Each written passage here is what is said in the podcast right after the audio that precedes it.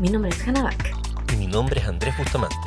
Este es el podcast de We as Service, WAS, donde hablamos de tecnología, emprendimiento, gestión y tendencias apocalípticas. Síguenos en todas nuestras plataformas. Y ahora viene la parte terrible. Quiebra. Tu empresa va a quebrar. Se supone que cuando eres un emprendedor o cuando tienes un negocio, mínimo vaya a quebrar dos veces. Porque en tu vida mínimo te va a salir alguna crisis, crisis, crisis económica. Nosotros, en nuestro caso, que yo tengo 40 años, he tenido crisis asiática, crisis de la guerra de Irak, crisis, eh, ¿cuál más? Eh, crisis subprime, y ahora una pandemia, ¿cachai? Como cuatro. No, no, no. Y a los que tenían negocios antes, ¿cachai? Estallido social. O sea, solo, yo que tengo 40 años he pasado por cinco cinco. Bueno, y aunque en realidad a nivel de negocio, no, yo pasé por esos cinco, porque efectivamente cuando estaba con la guerra de Irak, yo sí estaba, trabajando con mi mamá. Entonces, en realidad, uno se tiene que preparar emocionalmente para la quiebra. Yo creo que es muy heavy porque en casi todas las escuelas de negocio, todas te dicen cómo emprender, pero nadie te dice cómo quebrar. Y, o sea, y cómo evitar quebrar, en realidad.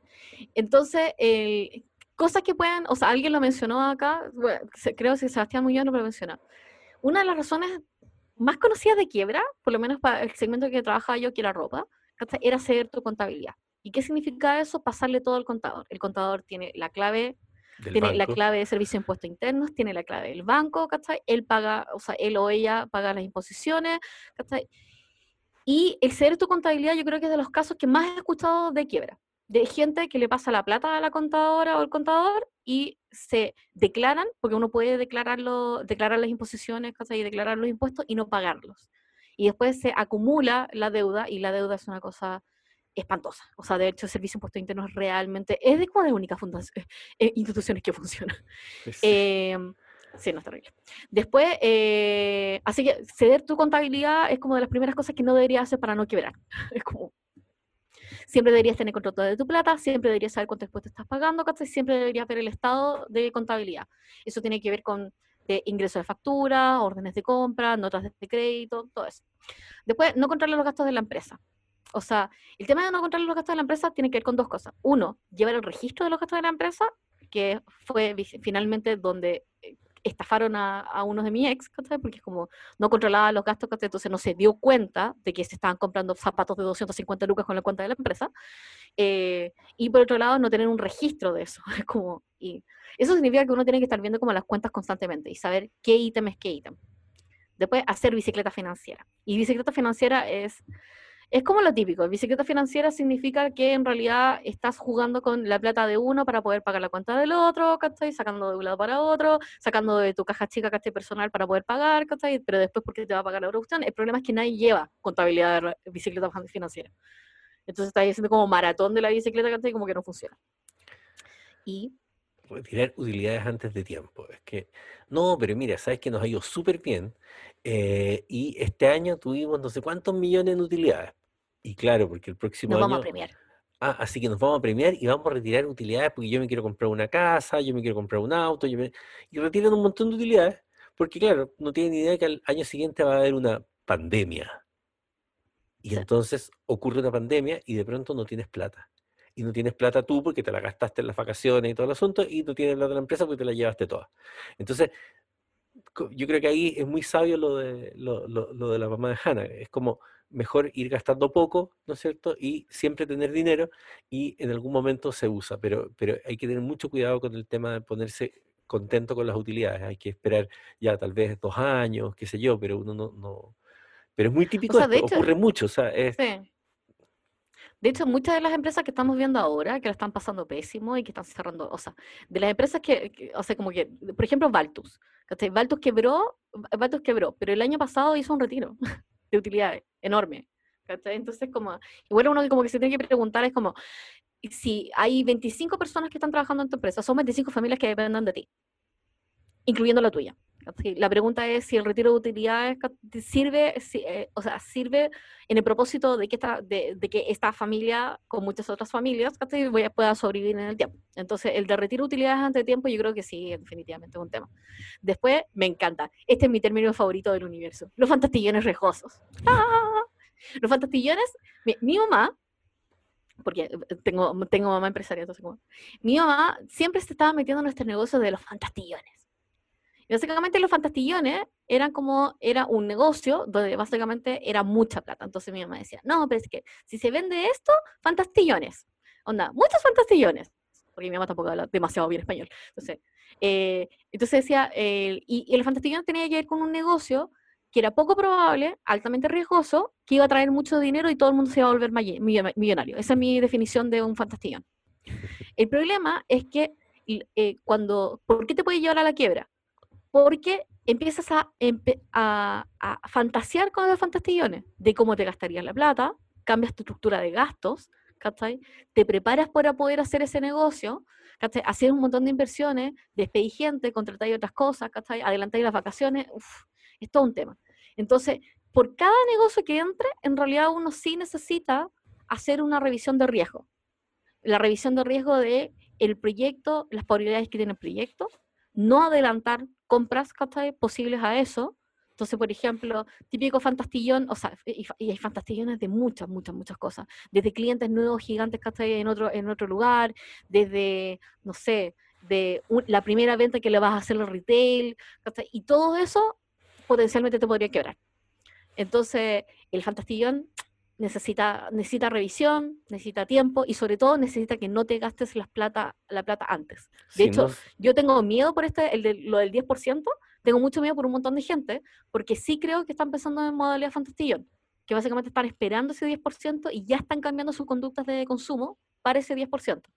Entonces, Claro, y ahí es muy importante porque es muy fácil caer en eso, muy fácil, porque en el momento en que una, un retail, por ejemplo, te, te- te- te pide una oferta ah, y, y- te das cuenta que podría eventualmente comprarte, hay gente que dice, bueno, es que dado que es el retail, tendré que cambiar la oficina, tendré que dar, y empiezan a hacer inversiones porque se sienten súper seguros que van a ganar el proyecto. Y pasan dos cosas, como la no gente se que vende minería. proyecto, claro, no se ganan el proyecto y por lo tanto perdieron toda esa inversión, o lo ganan, pero las condiciones reales en las que ocurre el contrato, es decir, el trato del proveedor, del, del- del contratista grande, ¿no es cierto?, que te pague más tarde, que eventualmente después te corte el contrato de un día para otro, lo que sea, te dejan en una posición muy riesgosa, que es parecido a este Entonces, otro cuando vayan a trabajar en Fantastillón, necesitan sí o sí, ¿cachai? Como hacer una base, una base financiera sólida con el cual el Fantastillón pueda hacerse o no. Es como, yo creo que ese sería como el mix. Depender de un solo cliente, uff, quiebras, quiebras, múltiples quiebras. De hecho, ahora eh, hay muchas industrias que dependen de un solo cliente. El monoclientelismo siempre va a ser muy, muy caro para la empresa y, no sé, agencias de publicidad. eh, Que, me acuerdo que, no sé, pierden un solo tenían un cliente que era el 80% de la facturación, se va ese cliente y lo cual significa que una, inclusive cuando tienes una empresa que en realidad está totalmente alrededor de un solo cliente, tienes que salir a buscar otro cliente, porque no puedes, no puedes llevar como el, el futuro de 24 personas ¿cachai? a un solo cliente. Aparte que ese cliente no tiene ninguna responsabilidad contigo, aparte de pagarte la factura, entonces como, Ya, a partir de ahora vamos a ir muy corto por cada uno de ellos para que eh, alcancemos en, en, en tiempo razonable. no tener seguro, eso es estúpido. Es estúpido porque mamá- te va a pasar algo horrible y te vas a ir al carajo. Mi mamá, o sea, mi hermana se enfermó, tuvimos una cuenta de 45 millones de, 45 millones en la clínica, porque pues, estuvo como un mes en la UCI. eh, si no hubiésemos tenido seguro, hubiésemos quebrado, sí o sí. O sea, un emprendedor necesita seguro, necesita seguros personales, necesita seguros de la empresa. Eh, un, em- un emprendedor que tiene, que le roban, que, le- que tiene un- una secuencia de robo, ¿cachai? Puede quebrar completo Claro. y no recuperarse nunca más. Porque básicamente si está con bicicleta financiera, más encima no tiene, no tiene utilidad, o sea, no tiene utilidad, ¿cachai? Está cubriendo su... bueno, este paso, hay que tener seguro, es de lo más rentable, yo diría de las cosas más rentables que va a tener, ¿cachai? Es seguro, hay que tener un seguro. Tener un socio miserable ya dijimos que es un no-no. O Sí. sea, si tiene una lógica moral distinta, Pero te puede etcétera hacer todo, quebrar. te va a hacer quebrar quiebra. Te va a hacer quebrar en cualquier momento. Va a, va a gastar plata de una forma irracional, va a comprar algo que no tiene que comprar, va a hablar mal de la empresa, va a decir algo en Facebook, no sé. Algo va a pasar, créanlo. Los divorcios son complicados. Eh, sí.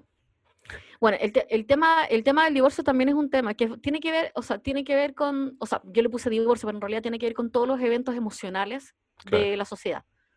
Y, por ejemplo, ahí uno tiene que tener súper súper harto cuidado de que si tu socio tiene antecedentes de enfermedades mentales, estar consciente, que es lo que nos sucede a nosotros, porque estamos los dos locos ¿cachai? con las tejas corridas, eh, estar consciente de los cambios emocionales del otro.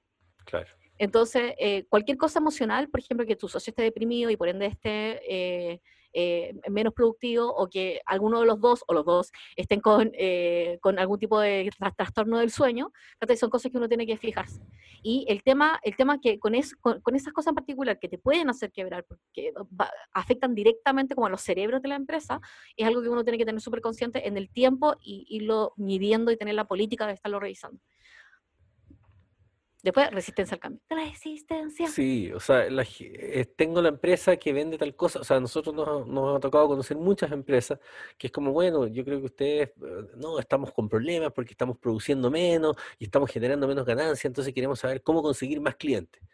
Sí, lo que pasa es que no va a conseguir más clientes, porque sus clientes quieren otra cosa ahora. Entonces usted lo que tiene que hacer es cambiar el producto. Ah, no, llevo años vendiendo esto, o sea, yo llevo 20 años en esto, usted recién se está metiendo en este mercado y no me puede venir a decir a mí qué es lo que tengo que vender. La verdad es que sí puedo venir a decirle porque eh, analizamos su mercado y parece que usted no ha ido a analizar su propio mercado. ¿Cuándo fue la última vez que conversó con sus clientes? No, es que yo converso con, claro, puros boomers, qué sé yo, en fin. Entonces, el, hay una resistencia a veces, sobre todo cuando tú haces tu trabajo. La frase más típica del emprendedor es llevo tantos años dedicado a esto. Entonces, Ah. asumen que eso los valida por completo.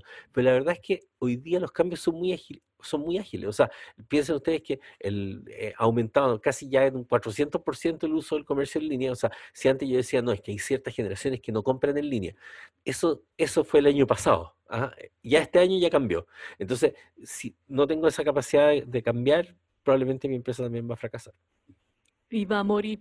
La otra es pyme familiar nueva generación, que suena como Star Trek. Y tiene que ver con cuando la, cuando la pyme pasa de las manos del papá al hijo. Y ahí, o sea, a, a la hija. Y en general las pymes familiares cuando pasan ese traspaso, muchas quiebran. Primero porque hay un tema de estilo, estilo de management, que tiene que ver con las antiguas familiares, que es como, las antiguas familiares como llegan a las 8 de la mañana, son los primeros que llegan, ¿cachai? Bla, bla, bla. Y eso tiene que ver mucho con la personalidad boomer y los millennials que en realidad es como, hola, vengo a gerenciar y que la caga.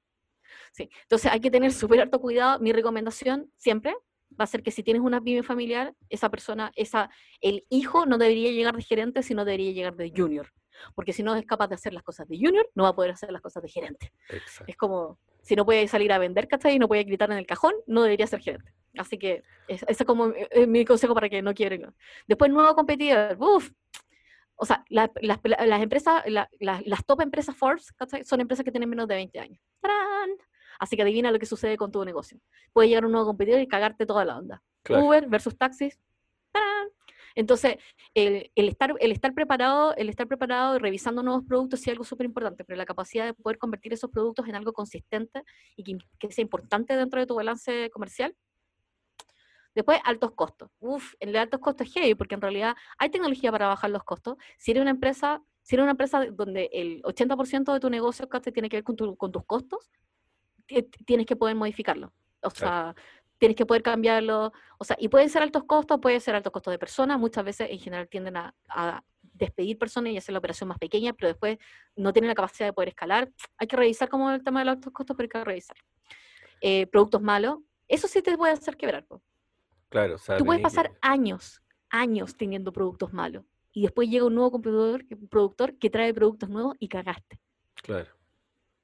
Es muy típico Así eso, que- ¿ah? que, que eres, te sientes seguro porque eres de los pocos que hace X cosa, Sí. pero realmente siempre lo hiciste más o menos. Lo que pasa es que la gente estaba con síndrome de Estocolmo contigo porque no le queda otra que comprarte a ti, pero en el momento en que llega el competidor con esa cuestión que es mejor, te hace desaparecer por completo, 100%. Entonces, si no estuviste siempre preocupado de entregar cosas buenas a los clientes, o sea, nuevamente son cuestiones de sentido común, o sea, no puedes emprender y entregar un producto o servicio que no sea de buena calidad. O sea, si estás dispuesto a emprender y entregar algo de mala calidad, entonces eh, mereces quebrar, por en realidad, como que todo.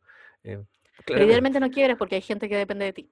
No buscar nuevos clientes, no buscar nuevos clientes también es un tema, tema de quiebra. O sea, ya- depender de uno solo, pero no tener nuevos clientes significa que va a llegar a un punto donde el volumen de compra no te da. tarán.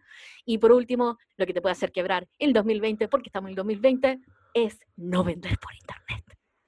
Porque la verdad es que esta pandemia no sabemos cuándo se va a acabar y probablemente vamos a terminar con la pandemia, yo creo que hasta el 2022. Así que no vender por internet y no generar eh, la infraestructura para poder hacer eso te puede hacer quebrar. Y eso, Y cualquier cosa se puede vender por internet, ojo, no se imaginen, no es que tengo una cafetería. Bueno, pues si ya no van a poder ir a tu cafetería, algo vas a tener que vender por internet, vas a tener que promocionarte por internet por último, vas a tener que tener los, los cupones de descuento a través de internet. O sea, básicamente, no, im- no importa el producto o servicio que tenga, yo el otro día descubrí que eh, me, me encantó. La gente de la FED, que tienen estos chocolates exquisitos, eh, tenían puras tiendas en distintas partes y de inmediato tenían, no solo tienen el servicio hoy día en internet que puedes comprar los chocolates, los chocolates llegan el mismo día en dos horas. Entonces tú puedes además usarlo para hacer regalos, para comer chocolate, al campo por supuesto que no llegan, pero en fin. eh, pero eh, pero eso, eso es ser ágil. Entonces da lo mismo lo que venda. Incluso cuando vendes servicios, puedes vender por internet. Puedes hacer que la gente cotice por internet por último. Pero esta cuestión es totalmente clave. Mi nombre es Hannah Back. Y mi nombre es Andrés Bustamante. Este es el podcast de We as Service, WAS. donde hablamos de tecnología, emprendimiento, gestión y tendencias apocalípticas. Síguenos en todas nuestras plataformas.